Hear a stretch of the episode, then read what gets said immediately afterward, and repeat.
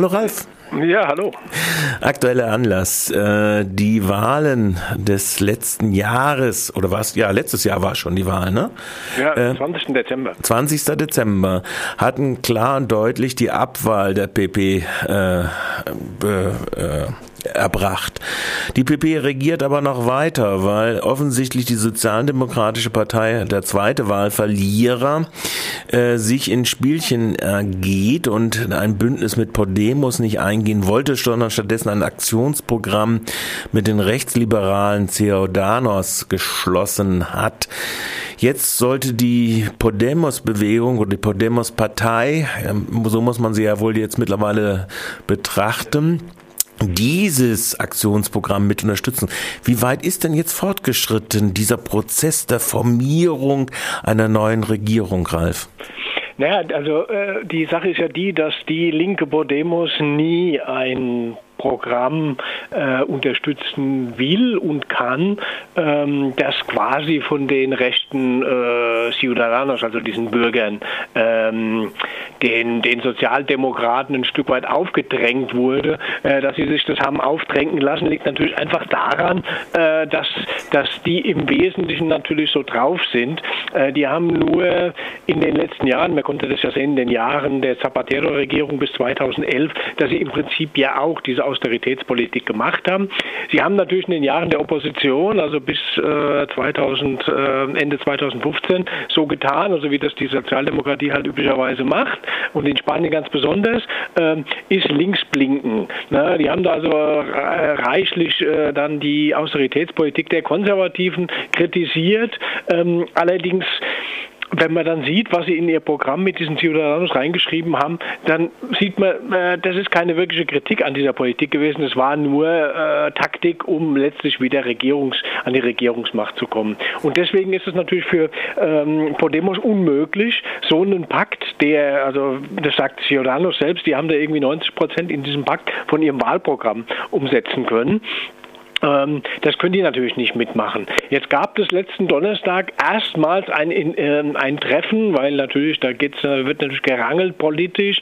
Ähm, keiner möchte natürlich wirklich dafür verantwortlich sein, dass Spanien demnächst Neuwahlen kriegt. Also hat man sich mal getroffen und diese, äh, diese Idee zu dem gemeinsamen Treffen ging natürlich äh, von den Sozialdemokraten aus. Podemos wollte das eigentlich nie, hat sich aber darauf eingelassen, aber haben vor dem Treffen mit einem eigenen 20 Punkte Programm klargemacht, dass ähm, mit äh, gemeinsam mit den mit diesen Ciudadanos, was so irgendwie die nennen das, die die Krücke der äh, rechten Volkspartei, ähm, dass mit denen nichts zu machen ist. Damit war eigentlich klar, dass diese Verhandlungen nur scheitern können und damit steht jetzt halt der ohnehin gebeutelte Sozialdemokrat vor seinem Scherbenhaufen, dass er sich in die Hände von diesen Rechtsliberalen da begeben hat ähm, und nun ähm, quasi keine Chance hat mehr auf eine Regierung. Jetzt halten wir aber trotzdem noch mal ganz kurz fest, äh, dieses Begeben in die Gefangenschaft der Ciudadanos äh, ist ja natürlich auch eine Resultante des rechten Flügels der eigenen PS gewesen, äh, die äh, um jeden Preis äh, ein äh, Bündnis mit Podemos gestützt auf die Regionalparteien inklusive Abstimmung über einen Prozess in der Unabhängigkeit wie zum Beispiel in der Schottland-Abstimmung Abstimmung verhindern wollten. Äh, ist ja, das, das, noch ist in der, der Erinnerung? Ist das noch in der Erinnerung? Ja, ja, das ist der, der, das ist im Prinzip der Knackpunkt. Man muss, man muss halt wissen, dass die ähm, diese Sozialdemokraten in Spanien extrem nationalistisch sind und in diesen Punkten treffen die sich mit diesen ultranationalistischen Ciudadanos und der äh, rechten Volkspartei auch.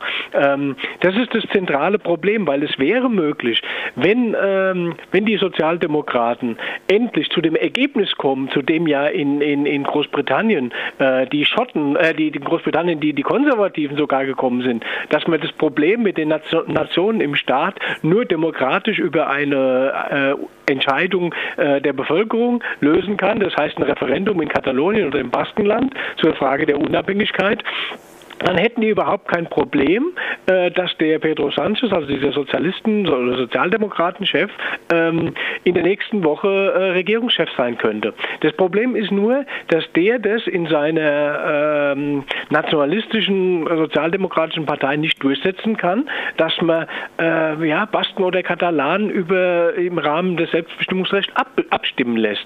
Weil natürlich politisch liegen sich Podemos und, und Sozialdemokraten näher als jetzt äh, zumindest mal was die offizielle Linie angeht, als die äh, Sozialdemokraten und diese äh, Ciudadanos.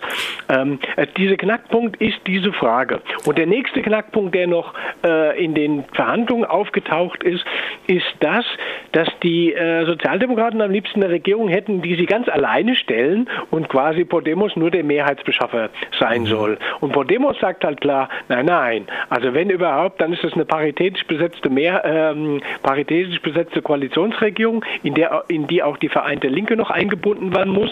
Ähm, gemeinsam hat die Vereinte Linke und Podemos deutlich mehr Stimmen als die Sozialdemokraten. Das heißt, äh, ein Minister für die Vereinte Linke, die Reste, die Hälfte mehr oder weniger für Sozialdemokraten und Podemos. Mhm. Und das gefällt natürlich den, ähm, den Sozialdemokraten nicht, dass Podemos im Kabinett die Regierungspolitik kontrollieren will mhm. und nicht nur einfach äh, darauf angewiesen ist, wie jetzt zum Beispiel in, in, in vielen Regionalparlamenten, wo sie ja sozialdemokratische Regierungen stützen, dass die dann machen kann, was sie äh, mehr oder weniger machen kann, was sie will und du dann schlecht dastehst, wenn du dann irgendwie äh, ein Misstrauensvotum oder sowas anstrebst. Ja.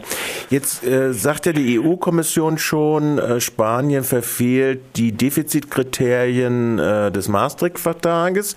Äh, die spanische Interimsregierung, also die PP der letzten fünf Jahre, sagt, das liegt an den Regionen.